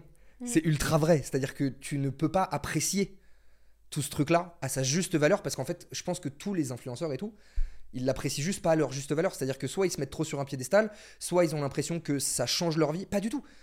T'as des gens qui vrai. peuvent prendre des photos avec toi à longueur de journée dans la rue, si ça se trouve, bah tu vas pas gagner assez d'argent pour vivre comme t'aimerais vivre, tu vas pas être euh, accompli professionnellement, tu... enfin voilà, il y a un milliard d'autres choses. Et en fait, aujourd'hui, on est dans une période où j'ai l'impression que les gens se disent j'ai des abonnés, donc fin du débat. Je suis une star. Ouais, j'ai de l'importance, j'ai de la valeur. Et encore une fois, moi j'ai l'immense chance avec ce que je fais sur TikTok que ça crée un peu ce truc-là, mais faut quand même remettre en place le fait que, à part artistiquement, quand vraiment il y a un truc qui marque les gens, frérot, euh, ils écoutent ton son, 5 minutes en plus euh, avec l'art de la musique en ce moment, moi ils vont écouter ma chanson qui vient de sortir, 5 minutes après ils passent à autre chose. Il faut l'accepter. Il faut comprendre que tu n'es qu'un moment dans la vie des gens parmi Mhm. machin. Après, il y en a pour qui tu prends plus de place. Et ces gens-là sont tes fans. Ouais. Et c'est des gens qui te suivent toi plus que les autres et tout. Mais encore une fois, ça ne. tu- Enfin, je sais pas comment dire, ça, que tu sois artistiquement développé ou pas du tout, ou juste que tu fasses des vidéos. euh, je sais pas, tu tu fais des vidéos drôles ou tu fais un peu le con sur TikTok, basta, tu fais rien d'autre de créatif et tout, ça suffit, parce que tu fais du bien aux gens. Ouais, c'est vrai. Donc il y, a une- il y a un truc à prendre, mais faut. En fait, c'est intéressant ce que tu dis parce que du coup, c'est le cinéma qui t'a appris ça, qui t'a appris Ah bah, à relativiser, à pas. euh, Mes parents m'avaient prévenu avant même que je tourne. hmm. En fait, dès qu'ils ont su que c'était euh, que c'était un film avec euh, un million de, de- qu'est-ce que je raconte? Un million de budget, avec 11 millions de budget, La Guerre des Boutons, avec un casting de détraqué mental, que c'était trois mois de tournage, etc. Ils ont su qu'il allait se passer quelque chose après, que ça allait être un film blockbuster, qui plateau télé, tout ça. Instantanément, ils m'ont dit là, il va se passer des trucs de fou, Thomas. Mais calme-toi. C'est très bien que tes Et- parents étaient ah, mais c'est le Graal. Et moi, j'en connais, je nommerai pas du tout de nom, mais j'ai des gens de qui j'ai été très proche qui ont explosé assez vite et qui ont été persuadés qu'ils allaient pas arrêter de tourner de leur vie. Moi, ça a été le cas au début. Et c'est en vrai, ma dépression vient de ça, vient de la claque dans la gueule que je me suis pris de me rendre compte qu'on me laissait pas faire mon métier, tu vois. Parce qu'en soi, si on m'avait laissé tourner un peu comme je voulais, entre guillemets, ou au moins assez, j'aurais euh, pas vrillé, tu vois, ça aurait été, euh, ça aurait été tranquille. Mais du coup, pourquoi tu dis qu'il y a deux ans, si t'avais vécu ça, t'aurais réagi différemment? La notoriété. Mm. Parce qu'en fait, euh, je me suis senti comme. euh, j'ai perdu. Alors, putain, on rentre dans un truc très personnel. J'ai. j'ai passé une soirée avec une meuf avec qui je m'entendais très très bien, que, que je connaissais depuis des années. Qui est très détente, très ouverte, euh, physiquement, très. Tout va bien, on s'entend très bien, machin. Il y a de l'ambiguïté, il n'y a pas de pression, il n'y a rien. Juste, on est censé se pécho et passer la nuit ensemble et tout va bien. Mm.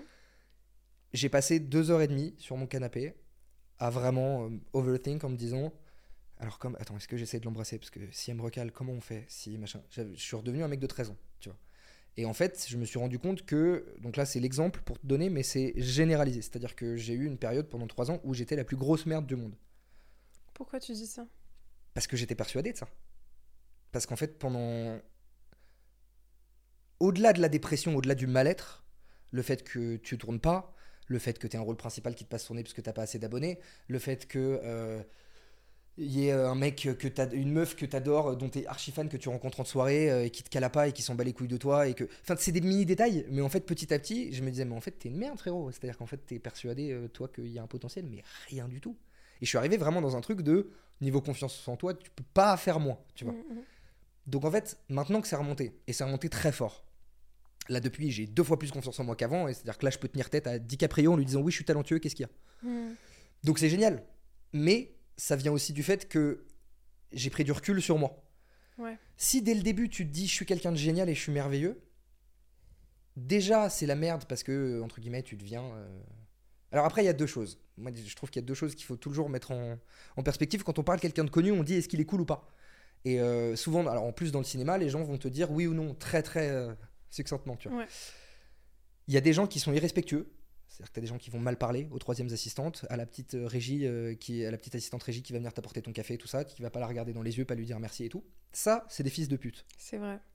Je regarde la caméra, c'est des chiens de la casse. Ouais, c'est des mecs qui Mm. sont tellement faibles psychologiquement qu'ils doivent. euh, Je suis tellement d'accord Voilà. avec toi. À l'inverse, t'as des gens qui savent ce qu'ils veulent, qui savent qu'ils sont pas n'importe qui, qui savent que s'ils en sont là, c'est pas pour rien, qui veulent être respectés et qui veulent surtout que ça soit fait comme eux l'entendent professionnellement, dans le Mhm. respect. J'ai un milliard de noms en tête et j'en dirai pas parce que c'est des gens qui. On peut dire que t'es un but de toi-même. Pour moi, ça veut juste dire savoir ce que tu veux. Quand il y a un très gros acteur qui va te dire alors juste, excuse-moi, mais là, euh, là, je vois sur le make-up, il y a un truc là, excuse-moi, il y a un décalage, là, vraiment, c'est craignos. Euh, Moi, je le vois. euh, Non, non, mais je pense que ça se voit pas à l'image. Oui, non, non, moi, je le vois, c'est important. Donc, Mm. tu me changes ça, s'il te plaît. C'est chaud de parler comme ça. Tu fais, tu fais le mec un peu en parlant comme ça. Mais t'es professionnel. Oui. Tu, vois, je sais pas dire. Il n'y a pas respect. d'irrespect, y a... mais non, jamais. tu manques pas de respect, t'es juste, euh, tu t'affirmes T'es et carré. tu... Ouais. Et en fait, au-delà de ça, en poussant le truc encore plus loin, par exemple, pour, pour Reborn, moi, le, le, court-métrage clip là, que j'ai tourné, euh, il y avait donc 450 figurants et j'ai fait 6h30 de photos avec les gens après le tournage. On a commencé à tourner à 5h et j'ai fait des photos de 13h à 19h30 dans le cinéma. Et, euh, et chaque personne qui me disait pourquoi est-ce que humainement vraiment je l'ai aidé, donc moi ça me touchait, donc psychologiquement euh, j'en ai chié, tu vois. 6 heures comme ça, Ouais, c'est c'était fou. énorme. C'était Ouais. fou. Et en vrai, avec le recul, je comprends même pas comment j'ai fait. Parce que les deux premières, je les ai senties passer. Après, euh, c'est lunaire. C'est tellement magique. C'est un Mhm. moment que j'ai attendu pendant 10 ans. Il est hors de question. En fait, c'est surtout ce que j'ai dit au début. Je savais pas combien de temps ça allait durer. J'ai dit, c'est hors de question qu'il y ait quelqu'un qui parte, qui a attendu toute la matinée. Les mecs, ils étaient venus un mardi matin à 6h du mat. euh, Il y en a qui venaient de Suisse. De... Enfin, tu vois. Mhm. Donc, hors de question que je fasse pas de photos avec les gens. Mais vu que tout le monde me parlait, j'ai pris ouais, en moyenne 5 ou 10 minutes avec chaque personne. Et en fait, à la fin des 6 heures, tout le monde m'a dit euh, C'est incroyable, euh, t'as fait 6 heures de photos. J'étais en mode Ouais, mais je veux, devenir, je veux devenir Justin Bieber. Tu crois que Justin Bieber, il, il se plaint quand il a 6 heures de photos à faire? Bah non, Mhm. c'est une machine de guerre, il est professionnel. D'accord. T'as des rêves, assume-les jusqu'au bout. Tu vois ce que je veux dire? Ouais. C'est le même truc de. Et c'est pour ça que je reviens sur ce truc de. C'est pas devenir une star, mais c'est qu'en fait, maintenant, en fait, ça fait 10 ans que j'écris des scénarios des, de, de films, de séries et tout. J'en fais aucun parce que j'ai pas de pouvoir. J'en fais aucun parce que j'ai rien. Et que personne veut me donner d'argent, personne veut me faire confiance. Tu vas voir que là, dans les 2-3 années qui arrivent, je vais faire plein de trucs. C'est sûr. Qu'est-ce qui aura changé? En vrai de vrai, à part mon nombre d'abonnés sur Instagram. Au niveau de mon talent et de me je dis pas que j'aurais pas évolué évidemment, que j'aurais pas travaillé tout ça. En termes de talent brut à la base, mon scénario, je te... ce que je veux dire c'est que je pourrais même te ressortir un scénar de 2017, on va me le valider aujourd'hui, on va me dire c'est un chef-d'œuvre. Je l'ai écrit quand j'étais au fond. Donc C'est intéressant ça. C'est l'effet, euh, je crois que ça s'appelle l'effet halo, mais du coup c'est un peu cette validation sociale où, où vu que tu as une énorme validation sociale, tu vas avoir plus de pouvoir, plus de notoriété. et du coup, je comprends que quand tu le pouvoir, tu refuses de le céder ou tu Mm. décides de re- ou tu refuses de relaisser du doute, tu vois. C'est ça. Voilà, tu laisses tu décides des choses parce que tu les sais. Et il y a un truc que tu que as dit, j'ai j'ai vu une de tes vidéos euh, récemment où tu dis, euh, où tu parles du fait qu'on a souvent tendance à pas se sentir assez bien et à mettre un peu les autres sur un piédestal en se disant que tout le monde a un... Je l'ai vraiment sorti il y a trois jours. Ouais, ouais, je T'es au sais. courant, ok. euh. Euh, j'ai adoré parce que je trouve que c'est trop vrai. sur le regard des autres. Que ouais, tu, me- vois, sur ouais. le fait qu'on a, on a souvent tendance à se mettre dans une posture où ah, je suis pas assez bien, je suis pas assez beau, pas assez belle, pas assez inté- un- intelligente, talentueuse, etc. Mais par contre, les autres, non, pour les autres, c'est trop Et facile. puis c'est surtout que les phrases de je suis pas assez belle, je suis pas assez machin, c'est elle c'est jamais la phrase toute seule. C'est je suis pas assez belle par rapport à. Hmm, c'est vrai, ça. Ça, c'est vrai. Tu vas jamais dire juste je suis moche. Ça va... Même si tu le penses et que tu penses que c'est lié à personne d'autre, moi je te le dis, ça vient forcément d'un traumatisme que tu as eu avec des gens à l'école, avec ta famille, avec une meuf qui te montre que physiquement t'es pas comme il faudrait. Que... Tu vois ce que je veux dire? C'est très vrai. Mais évidemment. Ouais. ouais, si on était tout seul, on se dirait Bah, pas, quel euh, intérêt de ouais, te comparer si y a pas de- le mot comparaison n'existe pas en fait. Ouais. Si tu encore une fois, tu peux pas te comparer avec toi-même, ça n'existe pas. Tu peux pas te comparer avec une base, ça n'existe pas. C'est la base, c'est les mœurs de notre société. C'est le fait que faut avoir un 90 60 90 sinon ça va pas. C'est ça, et puis même dans une autre de tes vidéos, je, je crois que c'était un- une de tes abonnées qui te parlait de ses complexes, euh, qu'elle se trouvait pas forcément belle, etc. Et, Et, et ça, c'est un vrai sujet, le fait de s'accepter, tu vois. De... ouais, ouais. Est-ce que tu arrives, toi, à t'accepter, à te sentir. euh, Bah, en plus, au-delà de ça, moi j'ai l'impression que ça peut très vite devenir hypocrite. De s'accepter? Non, de dire qu'il faut s'accepter. Ah, ok, vas-y. Je alors. trouve que. Je vais pas faire de généralité, mais que sur tous les trucs euh, coach de vie, machin, tout ça, il y en a quand même une grosse partie qui sont en mode euh, Mais frérot, accepte, tu t'acceptes, c'est facile après, tout suit. C'est comme si juste il suffisait d'accepter quelque chose, de signer un truc, tu vois. J'ai l'impression que. Parce que si tu t'acceptes, ça veut dire que tu veux pas changer. Si tu veux pas changer, ça Non, veut dire que tu veux pas t'améliorer. Bah, moi, je le vois un peu comme ça. Mais on a souvent tendance à voir l'acceptation comme euh, euh, se résigner, alors qu'en fait, non. Non, en fait. Ah, mais complètement. Ouais, tu vois, genre, ok, j'accepte que je suis comme ça, bah je me résigne, je change pas, je fais pas d'efforts pour prendre Oui, soin tu, de tu moi. parles du côté positif. Mais en fait, moi, je parle plutôt du côté euh, je, je m'accueille, je me, tu vois, euh, en anglais, on dit embrace yourself. Bien sûr. Tu vois ce que je veux dire. Mais le problème, c'est que du coup, si tu t'accueilles, moi, je pars du principe que ça me satisfait. Que je me Mhm. satisfais de moi. Après, moi, j'ai un truc. Je suis ultra carriériste. Il y a rien qui compte dans ma vie à part mon travail. Voilà. À part ma maman, mon chat et mon travail, rien. Donc, à partir de ce moment-là, euh, moi, ça vient avec ça. Mais. En fait, je pense que, encore une fois, on s'accepte de manière différente sur plein de sujets. S'accepter physiquement, c'est pas pareil que s'accepter professionnellement. Tu vois, moi, professionnellement, j'accepterai jamais rien. J'accepterai que quand j'aurai ma maison entre la Terre et l'espace et que j'aurais fait. euh, Enfin, tu vois, je sais pas, que je, je contrôlerai le monde. Là, oui, ok, il y a un truc. Mais moi, je, veux dire plutôt, tu vois, S'accepter soi-même. accepter, en fait, se dire, par exemple, je te donne un exemple. Euh, disons que je sois petite de taille. Ouais. tu vois? Et imaginons qu'à l'école, je me sois fait- j'ai reçu des remarques, je me suis fait harceler ou quoi. Ça a créé un complexe chez moi. Je grandis, enfin je grandis, je, je- voilà, je prends de l'âge, mais je grandis pas forcément euh, en taille. Et du coup, j'ai du mal à m'accepter dans le sens où je vais me, je vais me sentir complexée par ça.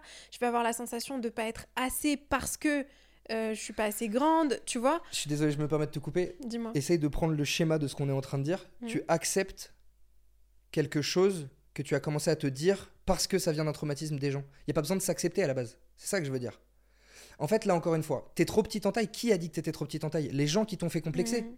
Donc tu es satisfaite et tu te sens validée d'un truc que tu as amené à l'intérieur de toi En qui n'était pas de base par les gens. Mais bien sûr. Ouais, c'est ça. Et en fait, moi c'est pour ça que je trouve que cette expression de s'accepter, elle veut rien dire en fait. Il y a Mhm. pas de s'accepter. C'est de base, il y a aucune raison que tu ne t'aimes pas à la toute base du truc. Donc il y a même pas besoin de s'accepter en fait. On t'amène des trucs dans la gueule qui font qu'après t'as besoin de t'accepter parce que sinon dans, t'es dans un mal-être. C'est intéressant ce que Faut tu se dis. recentrer. En fait, la vraie solution, et c'est le plus dur aussi, et je suis pareil quand je dis aux gens, il suffit de faire ça. C'est ultra difficile. Moi, j'essaie juste d'apporter des clés, tu vois, des petites milestones qui peuvent les aider, mais dans l'idée,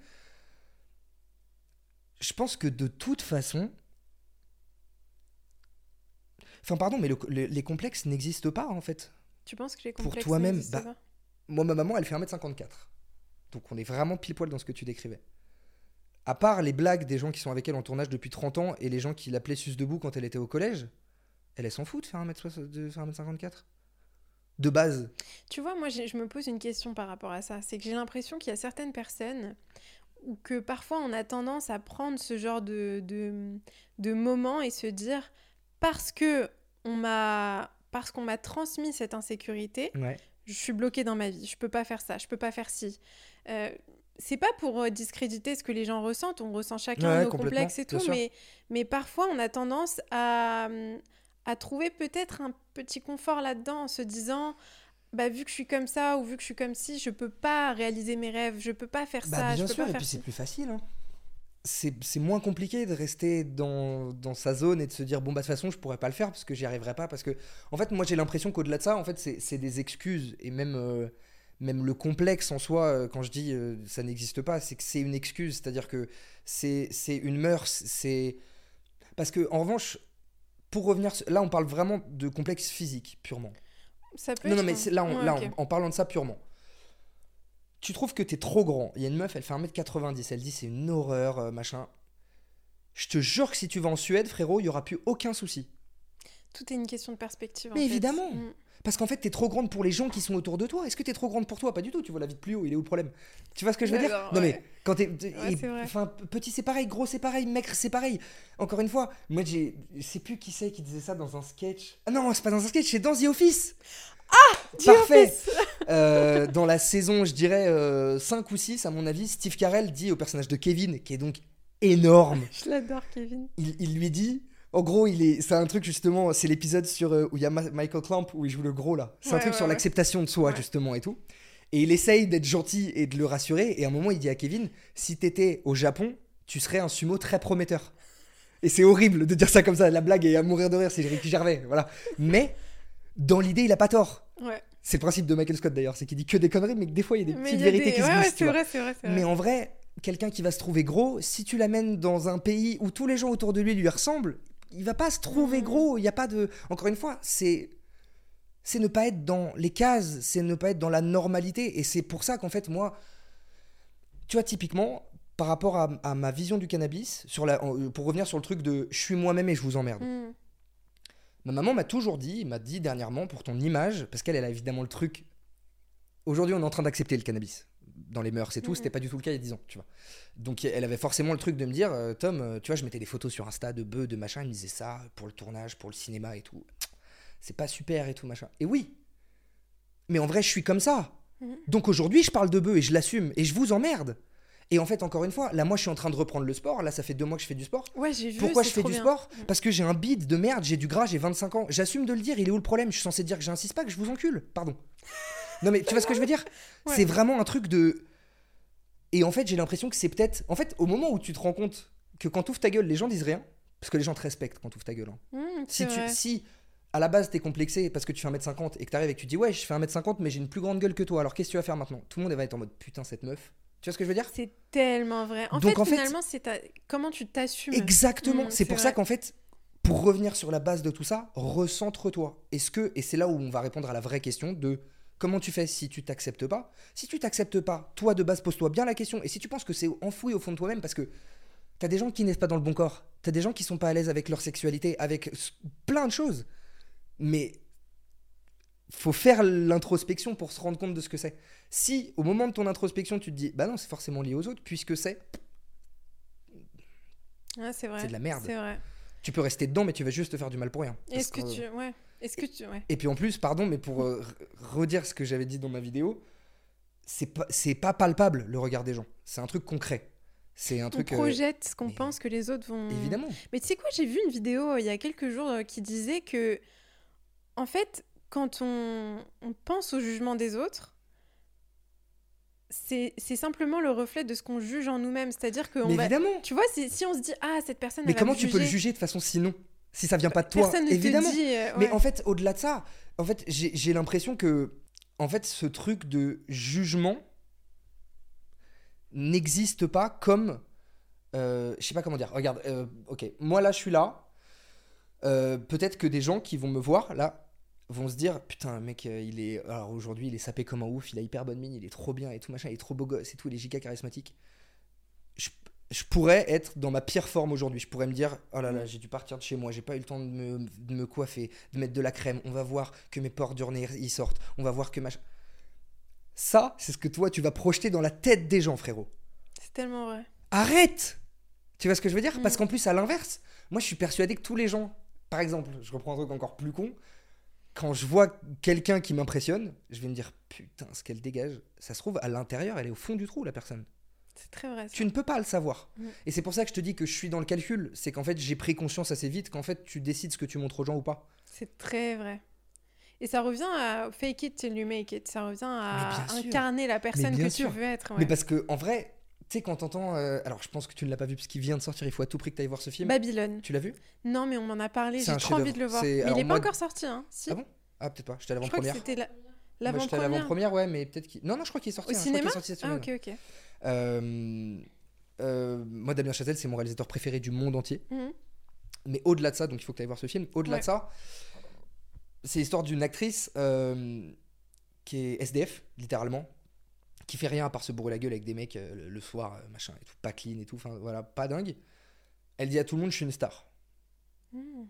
ça finit par devenir une très grande star. C'est dans ta tête. C'est comme Mohamed Ali. C'est exactement ça. ça. c'est il m'inspire. En trop, fait, ce- tu décides, Ouais. les gens y croient en fait.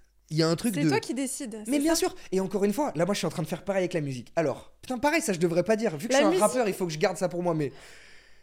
Le cinéma j'ai confiance, parce que ça fait beaucoup d'années, parce que... Surtout parce que j'ai eu des...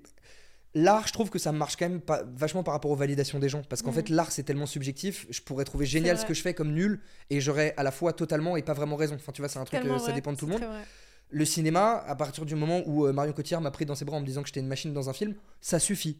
Tu vois, Oh. c'est-à-dire que là, non mais alors... euh, C'est vrai ça ah bah, C'est une histoire. ah bah, c'est ma marraine du cinéma. euh, C'est génial. Elle m'a appelé euh, quand j'étais en dépression pour rien, C'est vrai. pour te dire à quel point. C'est euh, humainement, c'est une meuf hors du commun. Elle a l'air, ouais. Ah bah c'est c'est le comble de l'humanité. C'est-à-dire que t'as pas plus humain, c'est cette meuf.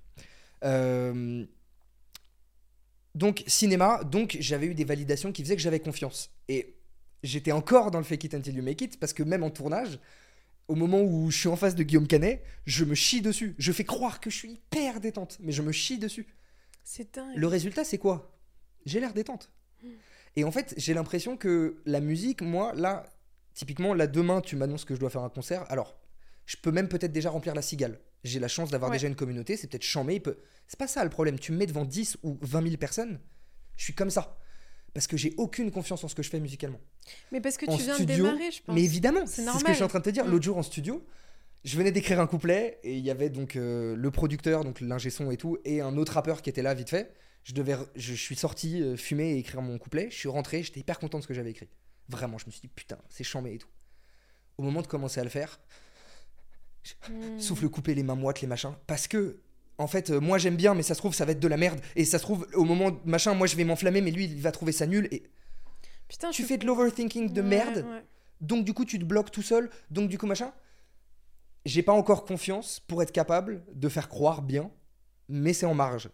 Mais je trouve ça génial que tu le dises parce que de l'extérieur, les gens ils Bah, peuvent se dire c'est le principe de la bah, télé. le mec il a sorti ses. Tu vois, moi j'ai écouté ta musique, j'ai adoré, mais c'est- on se rend pas compte derrière qu'il y a tout ce process où tu vas en studio, où tu peux douter de toi, où tu peux te sentir illé- enfin, Ouais, ouais. pas légitime. C'est bien de le dire parce qu'il y a des gens qui. Non, mais c'est vrai parce qu'il y a des gens qui ont envie de de se lancer, que ce soit dans la musique ou toute forme d'art ou d'entrepreneuriat, et ils vont pas se sentir. Bah, euh, c'est exactement pour ça qu'en fait, de base, j'explique à quel point c'est compliqué. C'est-à-dire que pour moi, c'est- il y a, il y a deux choses à part. Il y a le fait de croire en ses rêves et d'avoir de l'espoir. Mhm. Chose que tu ne peux pas du tout mettre en compétition avec la difficulté de réussir. Parce qu'en fait, si tu mets ça en compétition, t'arrêtes. Moi, j'ai de l'espoir. Si là, je mets en face de moi, en vrai, le pourcentage de chances que j'ai de percer au cinéma au moment où j'ai 18 ans et que je fais rien tout seul dans ma chambre, j'arrête instant. hein. Si tu lis les deux, c'est mort. Il faut que d'un côté, t'aies ce truc de. Déjà, faut, faut surtout. Alors, c'est un truc très important à dire. Pendant énormément d'années, j'étais persuadé que le talent était très important et que le travail aussi. En fait, pas du tout. Le talent, ça pue la merde. Ah ouais, alors explique. Ça sert à rien le talent. Parce qu'en fait, alors, j'ai du talent pour le cinéma. Ok, je suis un bon comédien. Je le sais, j'ai l'assurance de le dire. Je sais que je joue. Je suis, eh, je- non, je vais pas dire que je suis un super acteur. Je joue juste. Ok? La musique, il y a rien qui me dit que c'est intéressant ce que je fais pour l'instant. Rien du tout. Donc du coup, ça me met dans un truc de, je sais pas comment dire.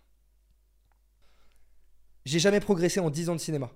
J'ai toujours le même level qu'il y a 10 ans. Vraiment. hein. Donc oui, je suis pas mal. Ok, je suis juste pas mal. La musique, je le sais, de base, je suis pas bon. Je ne chante pas bien. Il y a des gens qui ont un organe où juste il lâche une note, c'est un chef-d'œuvre. Tu fais ah ok. Alors oui, j'ai jamais pris de cours et tout machin, mais je ne suis pas bon. J'écris bien, en prose, j'écris bien. Réussir à faire des schémas de rimes qui plaisent à notre génération, à faire des trucs qui me plaisent à moi aussi, et du coup qui collent aux rappeurs que j'écoute et tout, c'est très dur. Oui, oui, c'est un Donc, ouais. je suis pas bon. Je le sais, parce que je galère. Sauf que je charbonne tellement qu'encore une fois, je, je suis en train de faire des trucs bien. Hmm. J'entends. Et je suis objectif.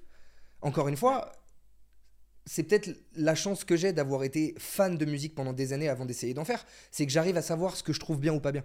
Déjà, je fais ce qui me plaît. J'essaie de. Tous les rappeurs du monde disent fais ce qui te plaît et fais pas kiffer les gens. Donc j'essaie de suivre ce conseil-là parce que j'ai l'impression que ça te fait gagner du temps. Mais au-delà de ça, j'arrive vite à savoir si c'est un truc que j'écouterais de base, un truc que. Acteur, je suis au cinéma depuis que je suis tout petit. Donc j'ai toujours vécu le cinéma en étant de l'intérieur. Donc j'arrive pas vraiment à savoir quand je joue bien ou quand je joue pas bien. Encore une fois, c'est ta perception, c'est l'avis que toi, tu as de toi et tout. Juste, ce que je veux dire, c'est que pour revenir, on rembobine un peu sur ce truc de garder espoir en face de la réussite et de la difficulté de la réussite. Déjà, il faut que tu gardes espoir parce qu'en fait, si tu te dis ah j'ai pas de talent par rapport à d'autres que je trouve mille fois plus talentueux que moi donc ça va être compliqué, t'as tort puisque c'est le travail qui va te faire porter, qui va te monter en haut, tu vois. Donc si de base tu dis ah j'ai moins d'attributs que les autres, c'est de la merde, on s'en fout. Si tu travailles comme un yinche, t'arriveras au même résultat, voire mieux que les gens qui sont talentueux, ça c'est une évidence. Et j'entends tout le monde dire ça depuis des années, mais en fait en le vivant, putain qu'est-ce que c'est clair. c'est vrai. Ah mais c'est et en fait tu le vois même avec les années. Aurel San et Gringe, c'est exactement ça. À l'époque où ils avaient 20 piges, Gringe, c'est un génie du rap. Mm. Il te lâche en impro, il te lâche des schémas de rimes, des trucs avec des rimes embrassées, des machins. C'est un génie. Il a un flow, il a une gimmick, il a un physique, il a un charisme, il a tout. Aurel, c'est un tocard qui est devant son bureau comme ça, hein, qui parle comme ça, qui machin avec sa mèche comme ça. Ok? Aujourd'hui, ils en sont où les deux? Il y en a un qui fait 4 Bercy. Et l'autre, parce que, alors, un milliard de choses et il a une vie pas simple, Gringe, mais il a pas bossé et il le dit lui-même. Il dit. Dingue, mais bien sûr, et Aurel a toujours dit Gringe était mille fois meilleur, c'était le rappeur de nous deux. À la base, c'était un duo de producteurs, ils voulaient faire que des instrus, les mecs. Euh, pour terminer le podcast, j'ai quelques petites questions, c'est la tradition de fin de podcast, ok? Première question, quel est l'impact que tu voudrais avoir sur les autres? Waouh euh, pouvoir apporter que, que de la bienveillance, que à chaque fois qu'il y a un lien avec moi, c'est-à-dire qu'on me voit quelque part, qu'on m'entende quelque part, que quelque part, que juste il y a du bien qui, on, qui soit tiré de ça, peu mm. importe ce que ce soit, un film, euh, peu importe. Si tu avais le petit euh, Thomas devant toi, qu'est-ce que tu lui dirais? Euh... Je sais pas. C'est. Euh... Que t'y crois pas pour rien que si tu crois, c'est pour quelque chose. Et que tu le verras plus tard, même si ça met du temps à arriver. C'est beau ça. J'aime beaucoup. Et si tu avais le Thomas de 80 ans devant toi, tu penses qu'il te conseillerait quoi? Il sera mort à 80 déjà, je pense. Arrête Faut pas ah, dire ça Frérot, qu'est-ce que je fume Non, non, faut pas dire ça. Euh... Tu penses qu'il te donnerait quoi comme conseil? Les mêmes que ma maman. Que j'aurais appris avec le temps. Euh, bah non, rien, j'espère que je suis allé dans l'espace. J'aurai une question à lui poser, je lui demanderai si je suis allé dans l'espace ou pas d'ici là, si j'ai vu la Terre, vu de l'espace ou pas. S'il me dit que non, j'ai l'impression d'avoir raté ma vie. S'il me dit que oui, c'est bon. T'as envie d'aller dans l'espace? C'est le plus gros objectif de toute ma vie. C'est vrai? Putain, c'est fou ça. Les deux, trois euh, dans l'ordre, c'est aller dans l'espace, être papa et faire Bercy, je pense. Oh, c'est beau comme objectif. Je vais faire les trois. Mais c'est sûr que tu vas faire les trois. Le même jour, tu sais, mec. on, va, amener l'accord Arena dans l'espace et ma femme elle va accoucher ce jour-là et on va tout coordonner, ça va être super. On ferait une part mitzvah ce jour-là, frérot, ça va être super, il y aura tout le monde. Trop bien, j'adore. Ok, euh, du coup, euh, on peut aller te suivre sur Instagram, TikTok. T'es sur YouTube aussi? Non, j'en ai rien à foutre. Allez sur Spotify, allez stream. Allez stream cette merde. J'allais dire. J'allais le dire. Pardon, ok.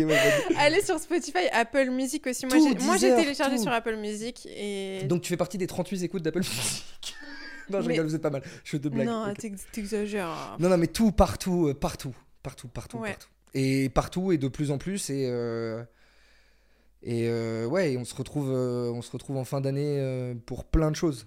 Et il suffit de mettre Thomas Goldberg, ou je l'ai mal prononcé, Thomas Goldberg, c'est ça? C'est exactement ça. il suffit, hein, vraiment, c'est mon nom quoi. Donc tu mets mon nom et normalement je tombe en premier. je suis certif même sur Spotify, alors attends. C'est magnifique. Si tu me trouves pas. Trop bien. Putain, j'ai adoré faire ce podcast avec toi. Merci beaucoup. Bah, avec plaisir. Merci. Thank you.